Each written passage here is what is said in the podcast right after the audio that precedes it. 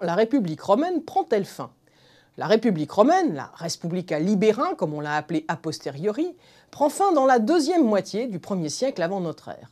Mais les historiens modernes discutent pour savoir quand. La mort de la République coïncide-t-elle vraiment avec le début du Principat? La République est-elle morte avec l'assassinat de César en mars 44 Non. Et la dictature non plus. Pourquoi?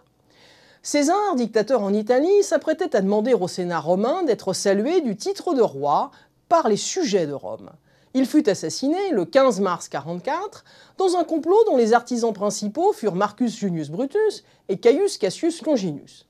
Les motivations des conjurés étaient hétérogènes. L'expédition contre les Parthes que César projetait faisait craindre que l'Orient romain ne prit une place trop grande et ne modifiât le point d'équilibre de la sphère romaine. La liaison de César avec la reine d'Égypte, Cléopâtre, avait donné une image brouillée du dictateur, influencé par les monarchies orientales. César, ironie du sort, tomba au pied d'une statue de Pompée. Pendant quelques jours, tout parut possible, et le 17 mars, la dictature fut abrogée.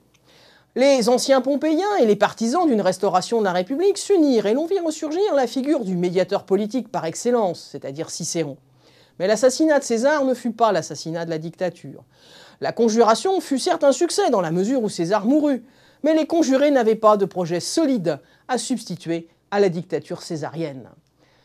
Les conjurés s'étaient réclamés de l'antique libertas républicaine. Cela leur tenait lieu de manifestes politiques et d'instruments de propagande, mais c'était manquer de réalisme politique que s'en tenir là.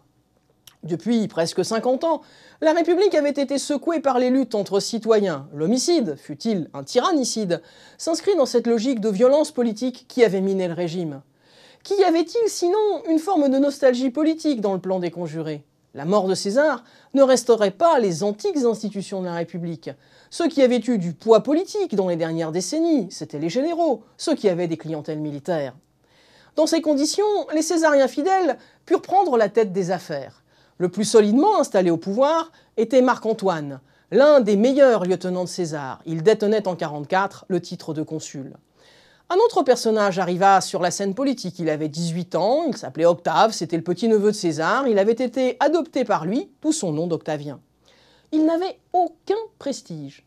La manœuvre consistait à utiliser le prestige de Jules César, son nom, pour rallier les vétérans de ce même Jules César sur le nom d'Octavien et ainsi éliminer Antoine. Ensuite, on pourrait se débarrasser du jeune homme, manipulé par une partie du Sénat, par Cicéron en particulier. Mais Octavien ne fut pas un pantin, il prit des initiatives. Héritier de César, il put s'appuyer sur la plèbe, mais aussi sur les vétérans. Il se forgea un cercle d'amis fidèles et ambitieux. Le troisième personnage à jouer un rôle décisif était Lépide. Il avait été maître de cavalerie sous la dictature de César. Concrètement, il fut vite mis sur la touche dès 36 et l'affrontement entre les deux autres impératores devint prévisible. La République est-elle morte alors avec la création du triumvirat constituant en novembre 43 Ce ne fut pas la mort du régime, et les derniers républicains disparaissent en fait à la bataille de Philippe en 42. En effet, à Bologne, Antoine, Lépide et Octave avaient formé un triumvirat, leur réconciliation avait abouti le 27 novembre de l'année 43 à la Lex Titia qui avait conféré au triumvir, pour une durée de cinq années, des pouvoirs constituants. C'étaient les Tres Viri Rei Publicae Constituendae. Ils disposaient de pouvoirs consulaires. Leurs édits avaient force de loi. Ils pouvaient nommer aux magistratures les personnes de leur choix et se partager les provinces. Le triumvirat constituant devenait une magistrature avec des pouvoirs surpassant ceux du Sénat les triumvirs avaient besoin d'assurer leur sécurité et d'éliminer leurs opposants respectifs. De 150 à 300 sénateurs ont péri et des milliers de chevaliers. Cicéron fut égorgé le 7 décembre 43 sur une plage à Gaète. Sa tête et ses mains furent coupées et exposées sur les rostres à Rome. Les proscriptions visaient aussi les meurtriers de César et leurs partisans. Le chef des Césaricides, ou plutôt les chefs, Brutus et Cassius, avait réussi à constituer une armée puissante, peut-être dans l'idée qu'un compromis était encore possible avec Antoine. Brutus devient la véritable figure de leader parmi les républicains. Il est proclamé impérator par ses troupes et incarne désormais le ralliement à la cause républicaine. C'est à cette époque qu'il fait frapper des monnaies, rappelant les ides de Mars, avec au revers les poignards de la liberté et au droit la figure de Brutus, symbole de la libertas depuis la fondation de la République. Mais les républicains commirent des erreurs stratégiques. L'armée de Brutus et Cassius fut anéantie en novembre 42 au cours de la bataille de Philippe. Les chefs se donnèrent la mort, la cause des républicains était définitivement perdue, et les triumvirs pouvaient considérer que la mort de César avait été vengée. Constituer la fin de la République, on entre dans des années d'aconie jusqu'à la mort d'Antoine, est-ce là la véritable mort de la République?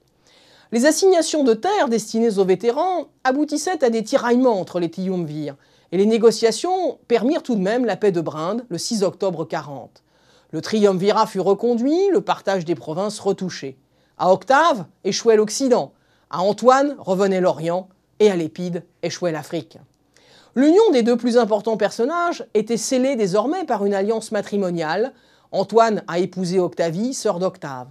La paix de Brinde permit une paix toute relative de 30 jusqu'aux années 33. Le déséquilibre initial s'était pourtant estompé. Antoine Tout-Puissant, au départ, par son prestige militaire, par les ressources de l'Orient, avait été rejoint par Octavien qui apparaissait en Occident comme un restaurateur de la paix. En 36, Sextus Pompée, le dernier fils de Pompée, avait été battu à Noloque.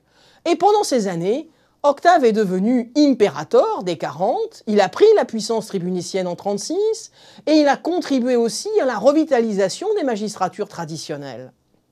Il donnait l'impression de respecter les traditions. Il confortait sa propagande de restaurateur de la sécurité et avait obtenu le ralliement des familles aristocratiques les plus anciennes. A l'inverse, Antoine entretenait en Orient l'image d'un monarque. Quand il partit en 41, il amassa des sommes importantes en Asie mineure. Il se fit vénérer comme un nouveau Dionysos et retrouva à Tars Cléopâtre, qu'il épousa à une date incertaine. Ce mariage invalide au regard de la loi romaine aboutit à la reconnaissance par Antoine des enfants qu'il avait eus de Cléopâtre. Il donna à la reine le contrôle sur la Syrie coïlaine, sur Chypre et sur une partie de la Cilicie. Il réorganisa des royaumes clients. Antoine s'appuyait sur ses clientèles orientales. Il lança une attaque contre les Parthes aussi. Elle échoua. Et rien ne dissimulait que la défaite de Crassus n'était en rien vengée. Rien ne dissimulait que les plans de César n'avaient pas été accomplis. À la fin de 33, le triumvirat avait expiré. Octave se proposait de revenir à l'antique constitution. Il propageait l'image d'un Antoine ensorcelé par Cléopâtre. Antoine voulait conserver le titre de triumvir en dépit de l'expiration de son pouvoir. Octave, lui, abandonna le titre et se prépara au consulat pour 31. Octave attaqua alors Antoine dans un discours d'une rare violence, il fit régner la peur en mettant en fuite deux consuls et le tiers des sénateurs en janvier 32. Les tensions ne cessaient de s'accroître. Octave exigea de toute l'Italie, puis de tout l'Occident, un serment prêté à sa personne, la coniuratio totius italiae. Ce serment était prêté à un dux, il remplaçait le serment à la Respublica, l'État. Quand Antoine désigna Césarion pour héritier de César et demanda à son tour à être enseveli à Alexandrie, Octave trouva le prétexte pour déclencher la guerre. En dépit de ses outrances, Antoine comptait parmi ses partisans des hommes vertueux, d'anciens soutiens de César, des républicains aussi, et même des Pompéiens. Mais il manquait une cause commune. Pourquoi combattaient désormais ces hommes? Un chef militaire, en dépit d'une supériorité numérique, Antoine perdit face à Octave. Il perdit la bataille d'Axiom le 2 septembre 31 en Épire. Militairement, cette bataille n'était pas décisive, même si les sources et surtout les poètes l'ont présentée ainsi. Mais Antoine dut prendre la fuite vers l'Égypte, ses troupes capitulèrent peu après. Antoine se rendit maître de l'Asie, puis pénétra à Alexandrie le 1er août de l'année 30. Antoine s'était donné la mort et Cléopâtre, réalisant qu'elle ne pouvait transmettre le royaume à ses enfants, l'imita dans un suicide bien connu, un suicide extrêmement théâtral. Le 11 janvier 29, les portes du temple de Janus, à Rome, furent fermées, et à son retour, Octave revendiqua d'avoir rétabli la paix universelle. Il devint bientôt Auguste, en 27, et fut paré des quatre vertus cardinales, le courage, la clémence, la justice et la piété. Le siècle de violence et de guerre civile qui avait commencé avec l'assassinat de Tiberius Gracchus voyait s'effondrer définitivement la Respublica Libera. En dépit des guerres civiles, des violences, des proscriptions, l'Italie et ses provinces n'étaient pas un champ de ruines. Le monde romain reste un monde prospère. De nombreuses terres ont été données à des colons, à des vétérans, en Italie et outre-mer. Le mode de vie romain, la culture romaine se sont diffusés largement et surtout le latin a connu une véritable expansion. L'Italie a parachevé son unification et son agriculture est riche, elle est tournée vers la culture de produits rentables et exportés. L'approvisionnement est assuré par le prélèvement sur les provinces et par le blé fiscal. Des hommes d'affaires italiens se sont installés partout dans le bassin méditerranéen, en mer Égée, en Asie mineure, mais aussi en Gaule et en Espagne. Les paysages urbains se sont transformés dans les villes de l'Italie, leurs espaces publics sont plus densément construits et les demeures privées des notables ont évolué vers une décoration plus raffinée. L'aristocratie romaine est une élite cultivée, elle est très riche, ses investissements se sont diversifiés. Bien sûr, les sources ont retenu surtout les extravagances de certains nobles, leur amour de l'argent, les malversations des gouverneurs de province, le luxe des maisons secondaires, la course aux clientèles tant en Italie que dans les provinces désormais. Mais beaucoup d'aristocrates menaient une vie raffinée sans excès ni délit. Cicéron est assez symbolique de cette combinaison de vie intellectuelle, de vie littéraire, d'intérêt pour l'art et la philosophie, avec l'engagement au service de la cité, avec l'accomplissement des devoirs du citoyen. Le peuple, quant à lui, est resté un peuple citoyen avec des assemblées qui votaient. Ce n'était pas la masse désœuvrée, caricaturée dans les sources. Ce qui change imperceptiblement, c'est la place des Italiens dans la vie politique et sociale. La ville de Rome approche désormais le million d'habitants. Son forum s'est transformé, les matériaux de construction ont changé, le marbre s'est diffusé, les jardins ont été embellis. Et à côté d'un centre civique monumentalisé, où les généraux ont rivalisé d'évergétisme, les faubourgs de Rome sont un bidonville géant. Les provinces enfin se structurent, leur administration, le statut des cités tendent vers une lente harmonisation. Quels bénéfices tirent-elles en contrepartie des impôts qu'elles versent à Rome et du détournement de leur économie au profit du vainqueur? Le discours de Rome met l'accent sur la sécurité, sur la défense de l'Empire. Rome protège des barbares. Pourtant, en dépit de ces violences civiques, le monde romain reste un monde ouvert, où on peut espérer obtenir la citoyenneté romaine, par paliers, par privilèges juridiques successifs.